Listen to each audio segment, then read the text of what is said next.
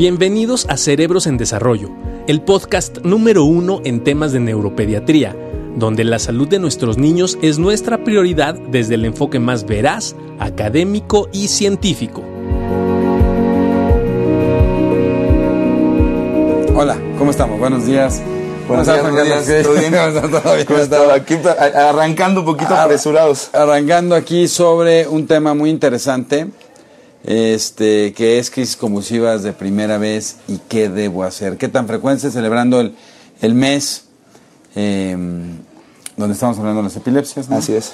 Oye, Juan Carlos, ¿qué tan frecuente vemos crisis convulsivas de primera vez? O qué, bueno, más bien yo quisiera, ¿qué es una crisis convulsiva de primera vez? Bueno, la realidad es que existen muchos movimientos en, en, pediatría que pudieran ser movimientos, primero que les llamen la atención a los papás porque se salen del contexto de la normalidad. En el caso de las crisis convulsivas eh, de primera vez, eh, son crisis, son movimientos eh, que de alguna manera se consideran anormales por parte de los papás. Esos movimientos pueden ser generalizados, pueden mover todo el cuerpo, ¿no? incrementar el tono significa ponerse muy duros. Este, y tener algunos otros movimientos que son como las crisis que normalmente vemos en las películas, ¿no? donde eh, puede perder el estado de alerta o el conocimiento para ser un poquito más claros y después tener muchos movimientos, ¿no? eso se relaciona con eh, crisis convulsivas generalizadas. Eh, sin embargo, hay un sinnúmero de presentaciones que pudiéramos tener, sobre todo en la edad pediátrica. Eh, es importante entonces tanto escuchar a los papás cuando te dicen que el, niño pudiera tener algún movimiento que no les gusta, que no es normal, que no lo han visto hacer normalmente al, niño, y también escuchar las diferentes eh, opiniones que tienen los ambientes donde el niño se, desenvuelve, por ejemplo, en la escuela, ¿no? Eh, porque entramos en otro tipo de, de, crisis. Entonces, nosotros convulsiones lo entendemos en neurología como movimientos. Habrá que entender entonces si ese movimiento viene de un origen epiléptico, o de un origen que pudiera no ser necesariamente epiléptico. Y ahí entramos en otro, en otro tema que serían algunos movimientos peculiares en el niño que no tienen un origen epiléptico. En este caso, no, necesariamente toda, toda crisis convulsiva es una crisis epiléptica. ¿no? Yo creo que es muy importante decir, convulsión en griego es movimiento y el hecho de que un niño tenga un evento de movimiento anormal no necesariamente se relaciona con una crisis epiléptica y esto es muy importante reconocerlo.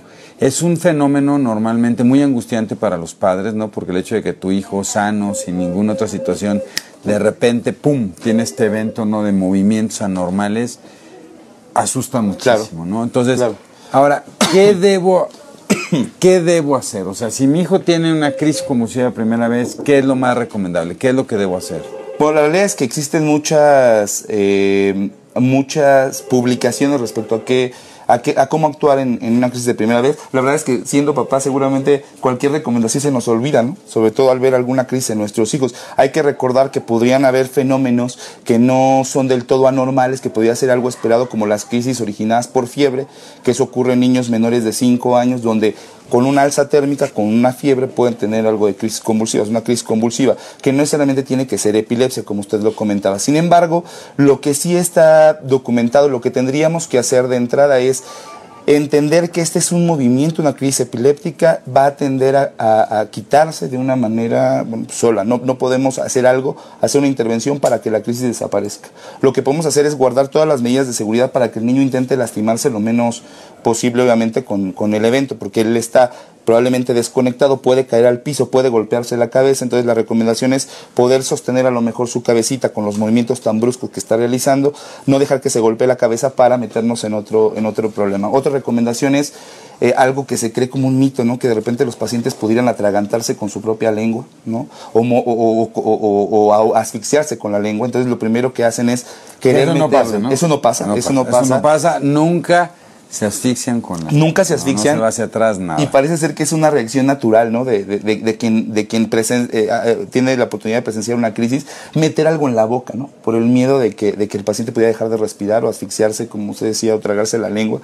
Es un mito. No se debe de, introducir nada a la boca, no se deben de meter tenedores, no se deben de meter calcetines, Ni no se deben de meter los dedos. pueden morder y... Hablábamos de que en un fenómeno de una crisis se puede incrementar muchísimo la fuerza o el tono, y eso incluye también la fuerza de la mandíbula por lo tanto, si introducimos el dedo, en la boca del, niño, incluso puede llegar a, lesionar el dedo o incluso atragantarse con un pedazo de, dedo. Ese es el riesgo principal, más bien introducir algo que pudiera romperlo con los dientes y después asfixiarse con esto. Entonces, es eh, sostener la cabeza, no introducir nada en la boca, podemos eh, posicionarlo en una posición que nosotros le decimos de recuperación, que es ponerlo un poquito de lado con el fin de que si existe algo de salivación pueda salir de una manera natural, eso es colocando la cabeza un poquito de lado y seguimos controlando los movimientos con las manos en cuanto al movimiento de, su cabeza. Las recomendaciones importantes para nosotros en, neurología es el tomar el tiempo, saber qué, tiempo es el que dura la, crisis y otra recomendación ya descrita en diversos artículos es si existe la posibilidad de tener un registro en video ¿no?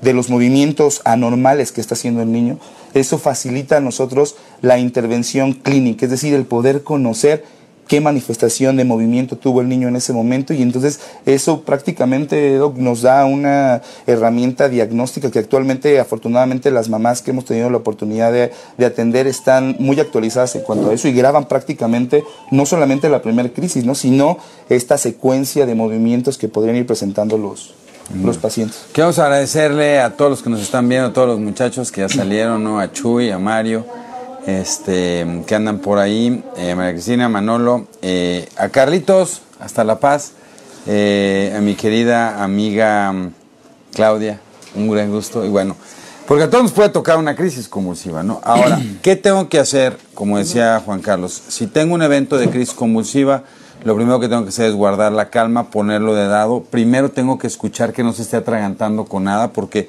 a veces un tema de asfixia puede provocar este fenómeno donde normalmente se pueden poner muy azules y se escucha un silbido. Si no lo estoy escuchando es que no se está atragantando y que es un fenómeno de este tipo. Una vez hay que recordar que estos fenómenos son autolimitados. Esto es, como bien decía Juan Carlos, tienen un tiempo de duración. En general, aunque parece un evento súper prolongado, bueno, y son, ¿no? Son en general llegan a durar de 3 a 5 minutos, cuando mucho.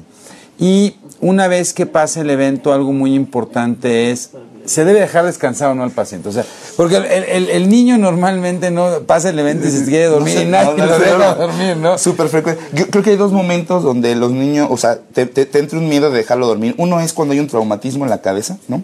Este, que lo primero que, que, se dice es no lo dejes dormir, no, que no se duerma, que no se duerma, no lo dejes dormir justo para poder ver pues cómo se mantiene el estado de, de alerta del niño. Y el otro son tras una crisis convulsiva. Esos dos momentos, ¿no?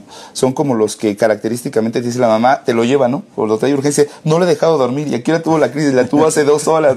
Si no le he dejado dormir, el niño está cabeceando. Ahora, se debe dejar dormir, no se puede dejar dormir. después de un, de un, evento, de un evento convulsivo en este caso, eh, lo más normal es que el, el, cerebro necesite descansar y reponerse de estas descargas anormales que, que, que, llegó a tener, por lo menos en el niño. Entonces, de alguna manera, la manifestación que tienen los niños para poder descansar el cerebro y poderse recuperar es el sueño. Entonces, no es nada raro que después de una crisis, principalmente de estos tipos generalizadas que comentábamos, el paciente pudiera tener sueño. Entonces, es importante sí dejarlo, dejarlo descansar, se puede, se puede dormir el niño. Nosotros lo que hacemos, alguna sugerencia es, bueno, ve el tiempo de sueño, de repente si ya han pasado unos 30 o 40 minutos, tal vez nada más preguntarle cómo te sientes, estás bien, eh, todo en orden y nada más, darnos cuenta que el paciente nos, responde. Ya cuando llega acá al hospital, bueno, por lo regular, este tiempo de sueño puede durar unos 30, una hora más o menos. Nosotros ya tenemos la oportunidad de ver a los niños eh, despiertos en muchas ocasiones y hacer una valoración neurológica, que ese es el otro punto importante. ¿Qué tengo que hacer? O sea, ¿qué debo esperar? ¿Qué debo esperar? O sea, si mi hijo tiene una primera, un primer evento como si estoy muy angustiado, estoy muy nervioso, es dejo que pase el evento, no hay que salir corriendo. Por favor, esto es muy importante. A veces, por salir en estas prisas, puede ocasionar un accidente y eso es peor. Lo más importante es guardo, espero que pase el fenómeno y puedo hacer dos cosas. O llamarle a mi pediatra, que es muy importante, o ir a un servicio de urgencias para que lo vean y lo puedan empezar a eh, a valorar. ¿Qué debo esperar cuando llegue a urgencias? ¿Qué es lo primero que me van a hacer o, cuáles son los estudios que yo debería solicitar que le hagan a mí? Ok, este es, es muy, muy importante porque a final de cuentas, al tratarse de una primera crisis, tenemos que descartar que no exista alguna situación que esté pasando en el niño que le haya causado la crisis, no como tal que sea un fenómeno ya epiléptico. Para diagnosticar epilepsia tenemos que cumplir con ciertas situaciones, ciertos requisitos que incluso incluyen más de una crisis. Entonces, Como estamos ante una primera crisis, seguramente lo que va a pasar entrando a urgencias será hacer un abordaje en una historia clínica rápida de urgencias para conocer qué ocurrió durante el evento, antes, durante y después del evento, qué características tuvo y entonces empezaremos a preguntar cosas importantes, ¿no? Principalmente investigando si el niño pudiera tener o no infecciones, en ese momento una infección activa, fiebre, que como comentamos podría ser una de las causas principales de epilepsia, principalmente para, pacientes menores de 5 años, y lo más probable también es que pudiéramos extender un poquito el protocolo ¿no? hacia estudios de laboratorio probablemente que nos orienten a si las crisis convulsivas no son secundarias a alguna situación de deshidratación, procesos infecciosos. Normalmente lo que hacen es que van a tomar procesos metabólicos, ¿no? O sea, tenemos que descartar que no sea una baja de glucosa. Entonces normalmente le dan un piquetito en el dedo, le van a tomar unos exámenes de sangre para corroborar el azúcar, los electrolitos como es el sodio, el potasio, el calcio que pueden provocar por deshidratación y también normalmente se toma una biometría hemática porque hay algunos procesos infecciosos que pueden favorecer o provocar crisis, ¿no? Una vez que está eso, en general lo van a despertar. Y una pregunta muy interesante es, ¿le hago estudios neurológicos o no? ¿Le hablo al neurólogo? ¿No le hablo al neurólogo? ¿Vale la pena tomar un electroencefalograma inmediatamente? Porque hay mucha gente que dice, no, no le tomen electro, tomen un electro en 24 horas, 48 en dos meses. No sirve el electro, sí sirve el electro. Es, eh, eh, eh, vamos, eso tiene, tiene, tiene muchas connotaciones. A final de cuentas, lo que le puedo decir, y depende de donde lo, de, donde lo revisemos, porque existe un abordaje establecido en el país, ¿no? Por guías que se llaman CNTEC, que eso significan las guías que tienen que normar prácticamente a todos los niveles de atención que reciben este tipo de pacientes con una primera crisis. Y estrictamente hablando dentro de guías CNTEC, sí se contempla la posibilidad de si tienes la disponibilidad de poder hacer un estudio, hacerlo, ¿no? Un electroencefalograma. Sin embargo, por otro lado, lo que los estudios internacionales dicen es lo más importante es poder tener una evaluación neurológica de calidad. ¿Eso qué significa? Poder valorar al paciente neurológicamente desde la punta del pelo hasta los pies para poder determinar si existe algo que te llame la atención. Eso que se llaman datos de focalidad para nosotros. Vemos cómo mueve la carita, vemos cómo mueven los brazos, cómo mueven las piernas, cómo está el niño, cómo te contesta, qué tan reactivo está, si quedó somnoliento o no quedó somnoliento, si mueve perfectamente bien todas las partes de su cuerpo, etcétera. Y entonces eso ya te empieza a. Si no existe rigidez de nuca, ¿no? Porque Toda la exploración completa, una exploración perfectamente bien realizada e instrumentada que nos permite entonces determinar si existen factores de riesgo en ese niño para extender ahora sí o hacer un abordaje mucho más profundo del por qué este paciente está. Entonces, no es importante un estudio inmediatamente, porque eso angustia mucho a veces a los padres, ¿no? dicen, es que quiero un estudio. No, lo importante es una evaluación, ver que no tenga datos de focalización que me pudiera indicar otra cosa. Y una vez pasando ese estado agudo y crítico, entonces sí poder decidir tomar estudios después, pero no son inmediatos, urgentes, sobre todo en algunos lugares donde no se pueden realizar. Sí, no tienes disponible el electroencefalograma, pero a final de cuentas incluso hay estudios que fortalecen el hecho de una buena exploración física y lo ponen incluso tanto por encima del electroencefalograma como por encima incluso de, una, de, una, de un estudio de imagen como una resonancia magnética. Así de importante es el poder realizar una buena exploración física, una, un buen interrogatorio en nuestros pacientes, porque eso entonces, ¿qué es la siguiente pregunta? ¿Qué posibilidades tiene mi hijo de volver a presentar una nueva crisis, ¿no? Porque bien o mal te lo llevas de urgencias, a lo mejor te dijeron, sabe que todo está bien, fue una sola crisis, no duró tanto tiempo, el niño se repuso muy rápido, la verdad es que no le encuentro ninguna otra cosa, pero tú como papá lo más probable es que te interrogues y digas, ¿me volverá a pasar? No me volverá a pasar, eh, qué tengo que vigilar, qué no tengo que vigilar, y entonces me toca preguntarle al maestro.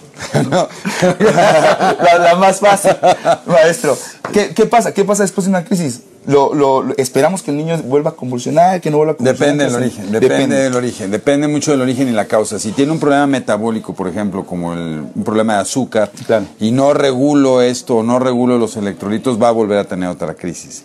Entonces, por eso es importante en el servicio de urgencias primero estabilizarlo, descartar otras causas y sí se tiene que mantener en vigilancia para estar evitando este riesgo. Ahora, de aproximadamente el 8% de la población que tiene una primera crisis convulsiva y que se estabiliza, solamente el 2% empezará a tener más de una crisis.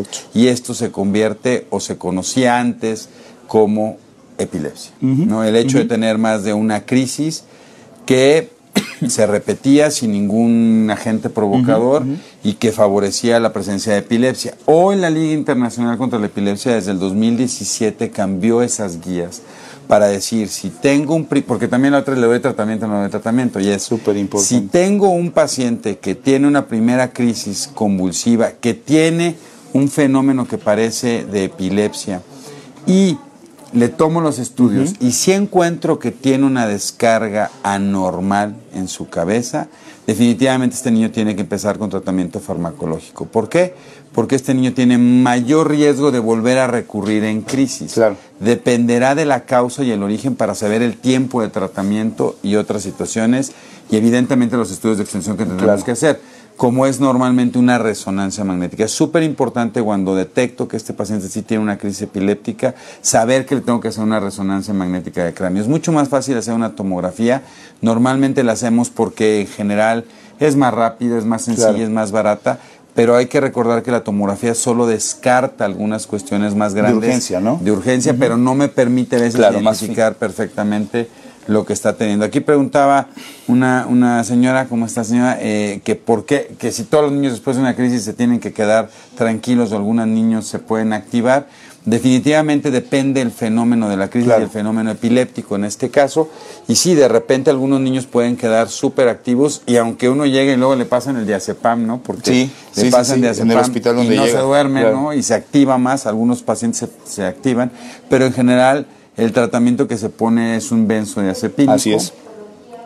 Y con esto normalmente los niños se, quedan tranquilos y se duermen. Ahora, si el niño llega al servicio de urgencias, hay dos fenómenos, ¿no? Si llega convulsionando o si no llega convulsionando. Ya le cae todo, le cae todo. Si todo el mundo, si llega convulsionando, le van a poner tratamiento es muy factible. Sí, sí, probablemente sí. Y, la realidad es que si llega convulsionando, o por lo menos lo que nosotros eh, consideramos cuando un paciente entra por urgencias con movimientos, eh, en este caso convulsivos eh, o, crisis convulsivas, consideramos que el paciente fue trasladado ya por el motivo de crisis convulsiva. Le preguntamos a la mamá. Y entonces, ustedes saben que cualquier traslado en la Ciudad de México, pues es un poquito largo. Entonces, sí consideramos que podría llevar por lo menos más de cinco minutos, que es otra pregunta que tenían por ahí.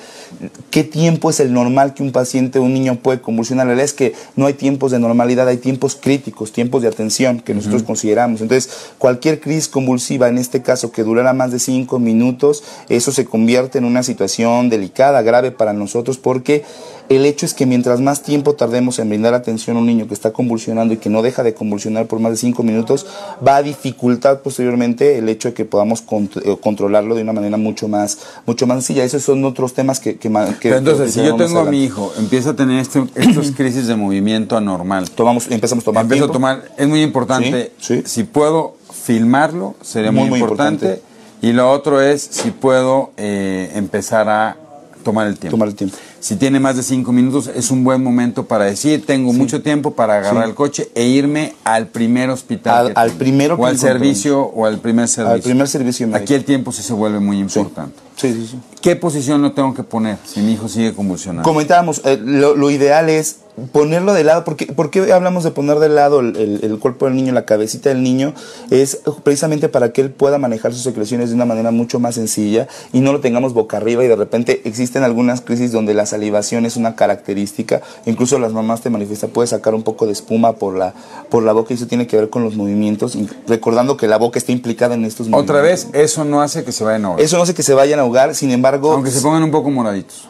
E, esa es la otra, la otra parte, ¿no? O sea, puede haber fenómenos donde hay mucha salivación y la otra es, como decía el doctor, se pueden poner morados de los labios, incluso las manitas un poquito moradas y eso es porque en el momento, y si usted hace en casa el ejercicio de ponerse muy rígido, automáticamente lo que hace es dejar de respirar o detener un poco la respiración. Y eso tengo que dar respiración de boca no a boca. Tiene, no, hay que dar respiración de boca a boca. En los videos que hemos tenido la oportunidad de, observar, eh, en, que nos llegan a, enseñar en el hospital, eh, muchos, muchos, muchas personas piensan eso, ¿no? que el paciente pudiera caer en paro en ese momento. Recuerden que pueden venir un fenómeno de movimiento, principalmente un fenómeno acelerado de movimiento, muchos movimientos y después empezar a descender. Cuando los movimientos descienden y desaparecen, el paciente puede tener una respiración muy superficial, que nosotros decimos es una respiración muy ligera.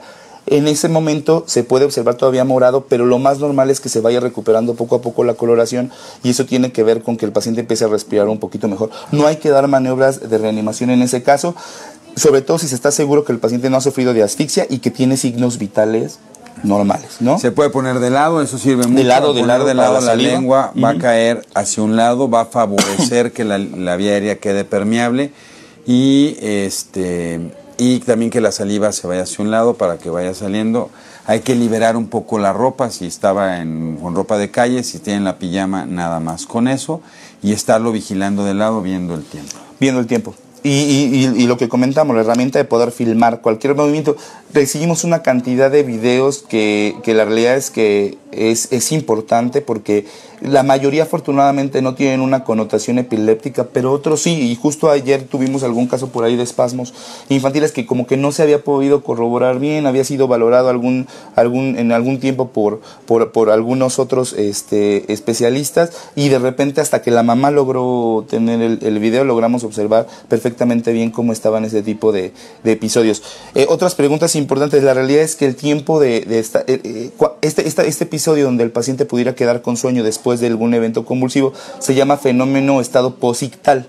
Entonces nos comentaba mucho, bueno, ¿qué tiene que ver que dure 30 minutos o más tiempo el evento? La realidad es que no tiene que ver mucho, exceptuando que fuera una primera crisis convulsiva y ya hubiera durado demasiado el estado posictal. Eso significa que pues ya lleva una hora y a pesar de que yo lo estoy estimulando y no reacciona para nada el niño, este y además junto con otro tipo de manifestaciones pudiéramos entonces sí dar datos de urgencia que pudiera manifestarnos o la necesidad de una, tomografía. Y la otra indicación, Doc, sería, por ejemplo, en esos pacientes que pudieron tener alguna crisis convulsiva, no es nada raro que de repente después de una crisis el niño pudiera tener dificultad para mover alguna parte del cuerpo. Eso es una parálisis transitoria después de las crisis. Es un fenómeno importante en los servicios de urgencias porque de repente nos puede alarmar a todos el hecho de que el niño despierte de una crisis, se, se despierte bien, esté interactuando normalmente, pero de repente le pedimos que mueva el brazo, la pierna y no lo logra hacer. Tranquilos, puede ser un fenómeno transitorio de parálisis que después se va a recuperar y el niño va, va a tener adecuada movilidad. ¿Cuándo nos preocupamos? Cuando ha pasado entre 30 y 40 minutos y no vemos que aunque sea empieza a recuperar un poquito la movilidad del cuerpo. Si eso pasa y, y, eso no pasa, perdón, y el paciente sigue sin mover el brazo y la pierna para nada, entonces a lo mejor sí valdría la pena extender un poquito más el Y hacer, y hacer la, Una imagen, Ahora, ah, voy a tocar un tema que es muy importante y me voy a ir hacia el otro momento, no, no solo en los niños, sino en los adolescentes. Cada vez vemos con mayor frecuencia estos chicos sanos, normales, que empiezan a crecer y que nos está pasando cada vez más temprano, entre los 9 y los 11 o 12 años, y ya tocaremos ese tema con los cardios, pero donde el niño de repente se desvanece, cae súbitamente y de repente puede tener algunos movimientos anormales del cuerpo, se, o incluso puede poner muy rígido, muy contetáneo y hacer este movimiento y asusta muchísimo y después de eso queda muy cansado. Este fenómeno que parece epilepsia en general y que cada vez es más frecuente que estamos viendo que es. No, bueno, la realidad es que tiene que ver mucho con los factores también de, de, riesgo cada uno de los pacientes, el estilo de vida, calidad de vida y problemas también durante, durante el, el, sueño y la calidad de, sueño de los pacientes. La etapa de adolescentes y un poquito adultos jóvenes se caracteriza precisamente por eso, por un desbalance entre, entre la parte de vigilia y sueño, tienden a desvelarse demasiado y muchos fenómenos de este tipo pueden ocurrir secundario a, al desvelo al desvelo, a que no toman casi agua, y a que están creciendo. Y no es raro que esto se acompañe o que el, el, el, el inicio sea algo que se conoce como disautonomías primarias o un síncope vagal, donde el niño tiene una caída de la presión arterial y al caer la presión arterial, la cantidad de sangre que penetra el sistema nervioso es menor y eso provoca un desmayo. y a veces en este desvanecimiento y este desmayo puede llegar a haber sacudidas o puede llegar a haber un incremento del tono muscular. Y es muy importante porque lo tienen que evaluar. Normalmente después del evento estos niños quedan muy pálidos, ojerosos, pueden sudar frío, también pueden perder control de esfínteres. Como que a veces, para muchos pediatras, el hecho de perder o no perder el control de esfínteres durante un evento es como lo más importante para definir si esto es una crisis epiléptica o no. No, en definitiva, no tiene nada que ver. Y lo preguntamos, y, se pregunta en urgencia, ¿no? se pregunta, ¿no? Y perdió, no tuvo control de esfínteres, ¿no? Es, algo de, de, cajón. Eso no es importante para definir si es una crisis epiléptica o no.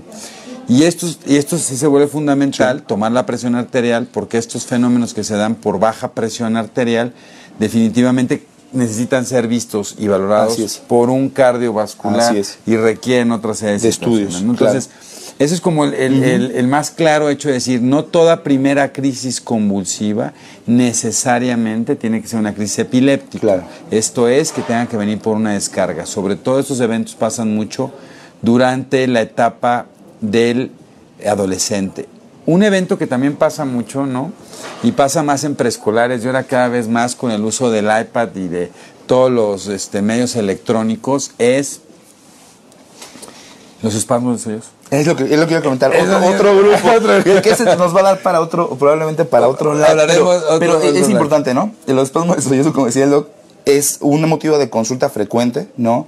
Aquí también podría simular algo de crisis, sobre todo en espasmos de, de, sollozo muy cianótico, se ponen muy morados los niños. ¿Qué es el espasmo del sollozo? Ocurre una situación donde el niño puede caer o puede asustarse, puede pasar algo, donde puede empezar a, llorar, que es lo que, se conocía anterior y se sigue conociendo todavía, como privarse, ¿no? Privarse, se, priva, se queda privado eh, hay, unos privados y hay unos públicos.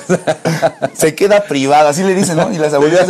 no, no, no, raro que de repente te, te, contaban, ¿no? Se, privaba el niño y ¿qué hacían? Que era por la mollera. La ¿no? se caía la mollera. O, le echaban agua, ¿no? luego, luego a la, a la, pileta del agua y a mojarlos para que, para que se desprivaran, ¿no? Para que empezaran otra vez a, reaccionar. Eh, bueno, ese, se llama espasmo de sollozo y hay diferentes grados, ¿no? Puede ser en un, en un grado un poquito más severo donde el niño sí se priva, como, como lo llamamos, se pone moradito e incluso junto con este fenómeno pudiera venir un incremento también del tono, o sea, un incremento en la fuerza de manera generalizada. Y movimientos, ¿no? Y no implica que sea un fenómeno como tal epiléptico. Sigue siendo parte de un espasmo del sollozo, a lo mejor más severo que un niño que nada más se priva, haga el berrinche, se priva y vuelve a respirar, ¿no? A veces solamente viene el fenómeno donde se queda privado, tiene un desvanecimiento ligero y se recupera nuevamente, que ese es como el, clásico. Pero bueno, puede haber... Todo depende del berrinche y a qué equipo le va, ¿no? Eso que les le, pasa muy frecuente a, las chivas. A las chivas, sí, sí, la ¿no? le pasa mucho. Entonces...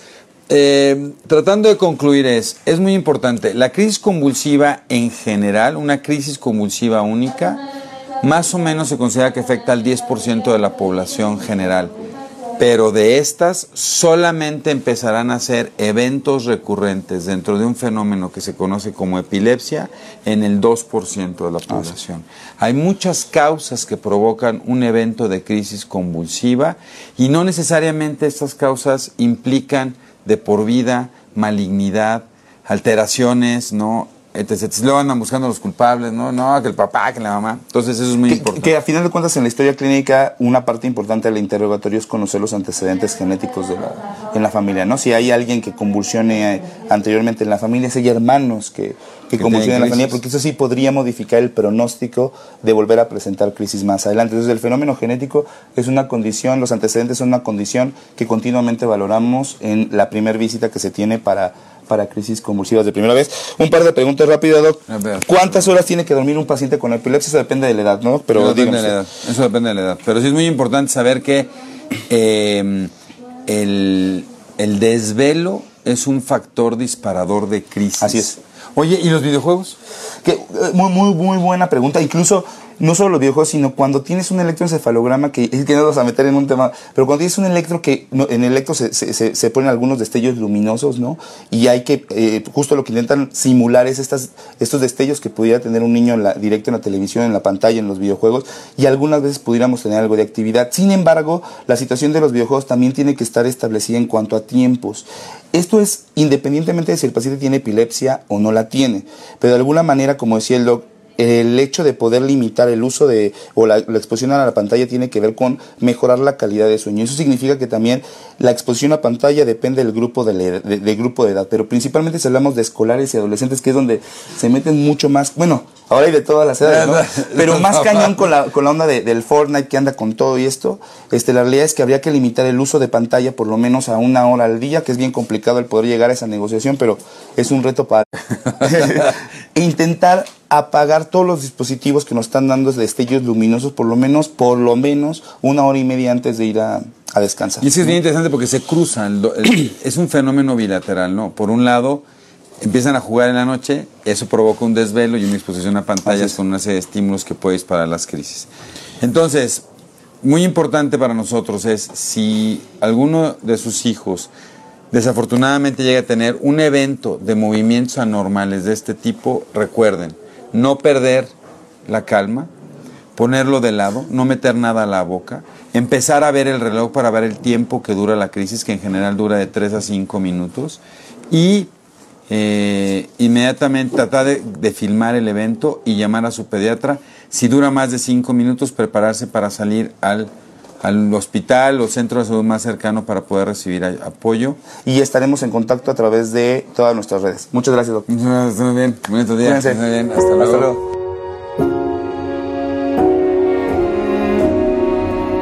Cerebros en Desarrollo, el podcast comprometido con la idea de que en los cerebros de nuestros niños no hay límites.